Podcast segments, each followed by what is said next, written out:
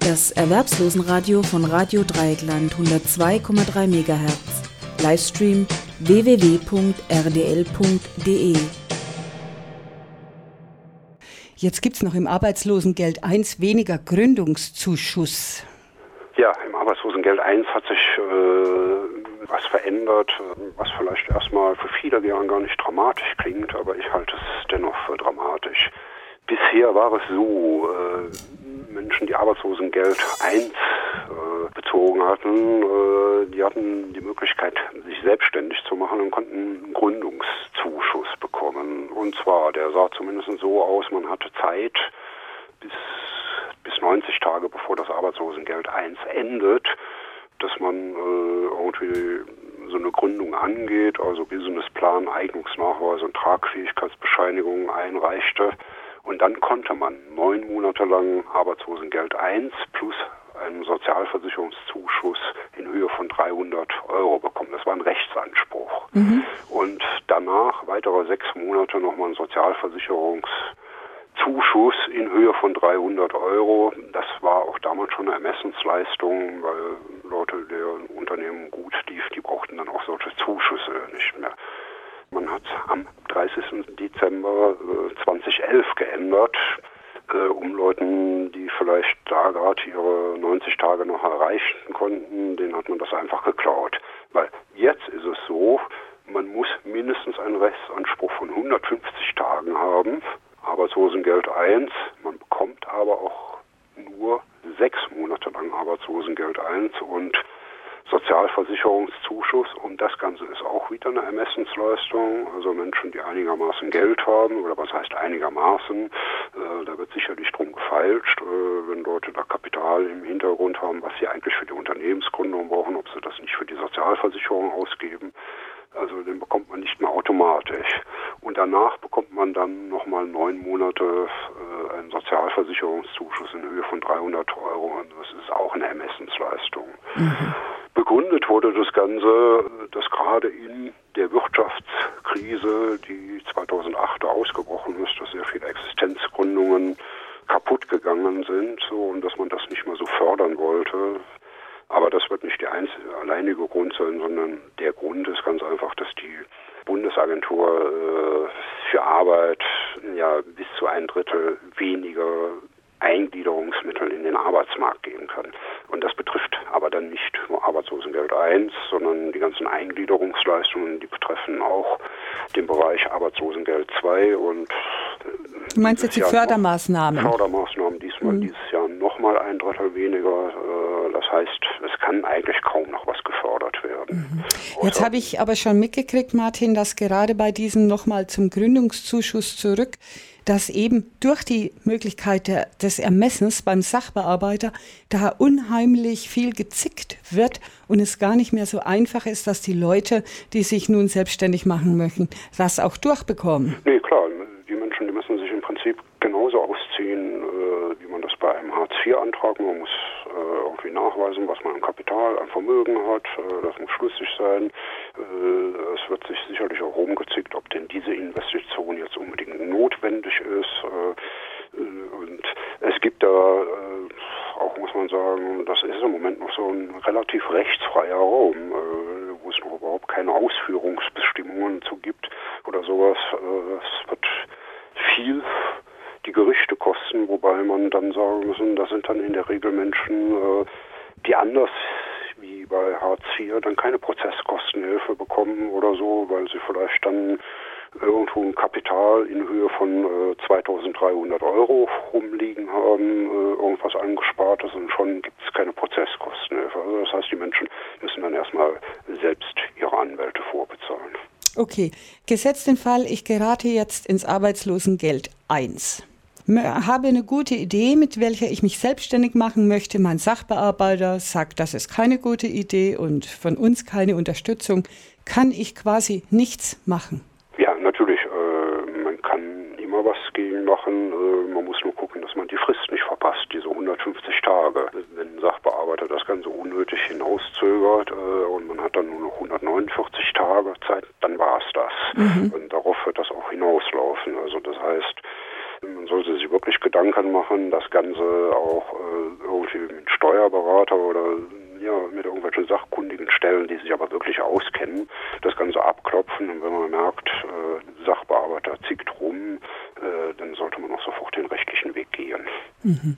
So, dann kommen wir mal zu den Änderungen für ältere Arbeitnehmer, Zuschüsse und Streichungen, eben diese Fördermaßnahmen. Da hat sich ja auch einiges getan. Die finanziellen Zuschüsse sollen auch äh, etwas gemindert werden, habe ich gelesen. Wir betrachten das ja eigentlich auf allen Ebenen, aber insbesondere sind da natürlich auch wieder ältere Menschen von betroffen, die es eh schwierig auf dem Arbeitsmarkt haben, dass man einfach diese ganzen Sachen rigoros äh, gekürzt hat, dass man ein Drittel wirklich dieser ganzen Eingliederungsleistungen dass man die einfach schlichtweg weggenommen hat. Mhm.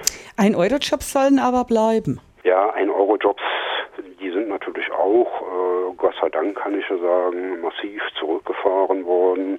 Äh, allerdings merkt man dann jetzt, macht sich da was ganz anderes breit. Ja, da kommen wir noch dazu. Äh, da kommen wir dann noch zu. Aber na, natürlich gibt es nach wie vor auch noch diese 1-Euro-Jobs. Äh, insbesondere Kommunen mit großen Trägern, die werden natürlich dafür sorgen, äh, dass auch weiter diese 1-Euro-Job-Maßnahmen gefahren wird. Und dann gibt es halt gar keine andere Maßnahme als nur noch so etwas. Mhm. So, das Ganze ist in Stuttgart zum Beispiel zu erwarten, dass das erstmal so laufen wird oder so, weil da gibt es halt diese Riesenträger. Äh, also man kann schon sagen, das sind wirklich äh, ja ein Euro Jobmaschinen, die da rumstehen und die werden sich natürlich das Geschäft so schnell nicht kaputt machen lassen. Also Meinst du jetzt die Geschichte vom 10. Januar Baden-Württemberg Sozialministerin Katrin Altpeter? Nee, ich, ich meine konkret nenne ich, benenne ich jetzt mal so einen Träger Stuttgarter Neue Arbeit oder so, die werden sich ihr Geschäft nicht kaputt machen lassen. Mhm. Tja. Und wenn wir schon gerade in Stuttgart sind, was ich angesprochen habe von der Sozialministerin Katrin Altpeter, SPD, äh, hat ja ein Konzept entworfen und ich denke, sie wird es auch durchboxen bei dem bundesweit einmaligen Programm namens Passiv-Aktiv-Tausch. Erhält der ja. Arbeitslose 1400 Euro brutto. Das ist ja allein schon der Name Passiv-Aktiv-Tausch, lässt ja, lässt ja schon direkt drauf ja. schließen, welche Gesinnung dahinter steht. Und das ist eigentlich auch die Gesinnung, äh, was tatsächlich auch grüne Politik ist nämlich äh, weg vom Wohlfahrtsstaat hin zum Workfare-Staat. Also man hat gefälligst was äh, zu machen. Und wenn man Menschen äh, oder man nennt ein Programm schon wirklich passiv-aktiv Tausch, das ist eine Unverschämtheit eigentlich. Muss man einfach sagen, was haben diese Menschen für Verhältnisse überhaupt zu Menschen? Ja. So, worum geht es in diesem passiv-aktiv-Tausch? Also, das Land zahlt Träger, 500 Euro? Gemeinnützige Vereine, aber auch Arbeitgeber können ja, Hartz-IV-Bezieher für 150 Euro im Monat haben. Also sie brauchen den nur 150 Euro äh, bezahlen, können sie damit beschäftigen. Äh, das heißt, für den Arbeitgeber ist das erstmal eine äußerst lukrative Sache, weil er bezahlt einen Stundenlohn von 90 Cent. Ja, herrlich. So, äh, jetzt ist es aber nicht so, dass diese Menschen für 150 Euro arbeiten sollen, äh, sondern das Ganze Modell sieht dann doch ein bisschen anders aus, aber ich komme da jetzt mal speziell drauf. Und zwar hat sich die Sozialministerin gedacht, das Ganze läuft so, äh, dass man erstmal Eingliederungszuschüsse der Bundesagentur für Arbeit in Höhe von monatlich 400 Euro nimmt dann von den Kommunen, die bezahlen ja eh die Kosten der Unterkunft, dass man sagt 350 Euro dazu, mhm. 150 Euro bezahlt der Arbeitgeber und 500 Euro sollen vom Land Baden-Württemberg kommen, so dass man äh, auf einen Bruttolohn von 1400, 1400. Euro kommt, mhm. beziehungsweise beim einem Single bei 38,5 Stunden Woche heißt das, er erhält netto 8,50 Euro. 1022 und der Stundenlohn würde in diesem Fall 8,45 Euro sein. So, ich habe das Ganze mal nachgerechnet. Mhm. Wenn man wirklich von diesen Verhältnissen ausgeht, dann hätten alle diese Menschen, äh, die für diesen Bruttolohn arbeiten, sind immer noch nicht aus Hartz IV raus, weil sie haben alle bei dieser Berechnung, wenn sie Single sind, einen Anspruch noch von 10 Euro. Mhm.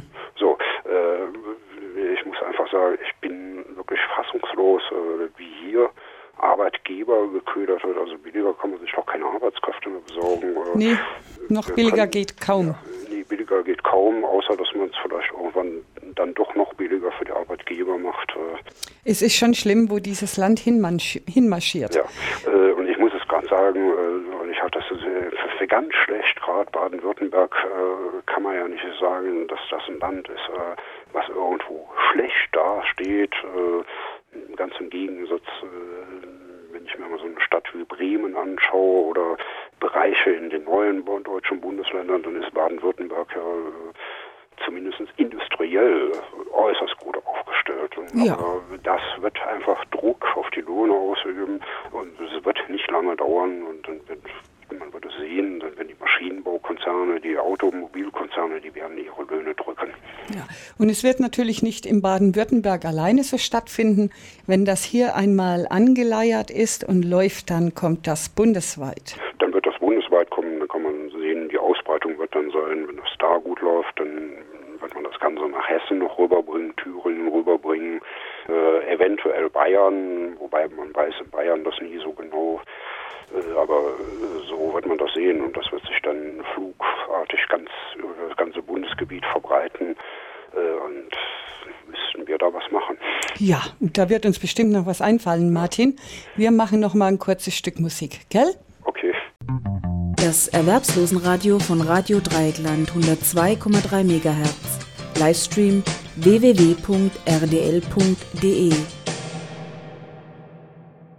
die Finanzkrise betrifft uns ja durchaus, denn wo will man immer zuerst sparen? Bei den Armen. Genau. Äh, ich würde es aber nicht so verkürzt sehen, dass wir nur von Finanzkrise reden, sondern reden wir wirklich von Finanz- und Wirtschaftskrise oder ich, viel lieber wäre, es ist die Krise des Kapitals. Das. So, aber wie es die Armen betrifft, das sehen wir momentan äh, in Griechenland. In Griechenland ist die Situation im Moment so, Menschen, die da arbeitslos sind, die bekommen gar nichts. Äh, die Situation sieht in Griechenland inzwischen so aus, äh, dass Kinder oftmals im Unterricht ohnmächtig vom Stuhl kippen, ganz einfach vor Hunger.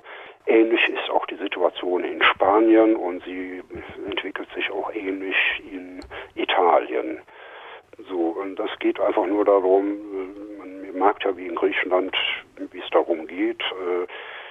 Man will unbedingt den Euro für Griechenland retten oder Griechenland darf da auf keinen Fall aus diesem Euroland raus. Also müssen die Gehälter halbiert werden und es muss noch mehr eingespart werden. Sozialleistungen gibt es schon gar nicht mehr, Krankenversicherung oder sowas. Wer sich das nicht leisten kann, der hat Pech gehabt. Äh, und eine ähnliche Entwicklung, wir mögen das momentan bei uns in Deutschland noch nicht so haben. Äh, aber es ist absehbar, äh, dass wir nicht immer äh, Exportweltmeister sein werden oder sowas, sondern dass diese Entwicklung natürlich auch zu uns kommt. Und das spüren ja im Moment Menschen, die im Hartz-IV-Bezug sind. Es spüren, spüren aber auch gerade junge Leute, indem es schlichtweg keine Einrichtungen mehr für sie gibt, dass es immer schwieriger für sie wird. So, und dagegen müssen wir uns wehren. Und das war im letzten Jahr sehr hoffnungsvoll, wie sich am 15. Oktober dann einmal so weltweit auf einmal diese Occupy-Bewegung ausbreitete und, und, da sehr viele Menschen in vielen Städten mitmachten. Äh, und wir haben ja auch die Situation, äh, zumindest in Frankfurt haben wir immer noch ein Protestcamp äh, und die Leute halten da durch. Das ist erstmal eine Hochachtung, aber äh, das Ganze muss natürlich auch im nächsten Jahr weiter vorangetrieben werden. Es kann nicht einfach nur äh, jetzt so stehen bleiben, weil damit würde auch eine Occupy-Bewegung kaputt gehen. So, und es muss, natürlich müssen Menschen, die protestieren oder so, sie müssen irgendwann auch so das Gefühl bekommen, mein Protest macht irgendwo Sinn. Ja. Es muss sich was verändern können. Äh, wir haben ja so in den vergangenen Jahren immer wieder gemerkt, wir haben viele Proteste gehabt. Wir hatten, ich denke nur an 2003, 2004, die ganzen Anti-Harz-Proteste. Wir hatten 2006 die großen Bildungsstreiks oder so. Aber es hat sich eigentlich viel verändert, weil das Ganze eigentlich, kann man immer wieder sagen, das Ganze lief in Form eines Protestes ab äh, oder es gab allenfalls symbolische Aktionen. Also es wurde symbolisch äh, mal eine Bank symbolisch äh, an einem Wochenende äh, wurde dann, ja wie im letzten Jahr, dann in Frankfurt das Bankenviertel symbolisch umstellt und in Berlin das Regierungsviertel, aber an einem Samstag. Äh, das tut natürlich keinen weh.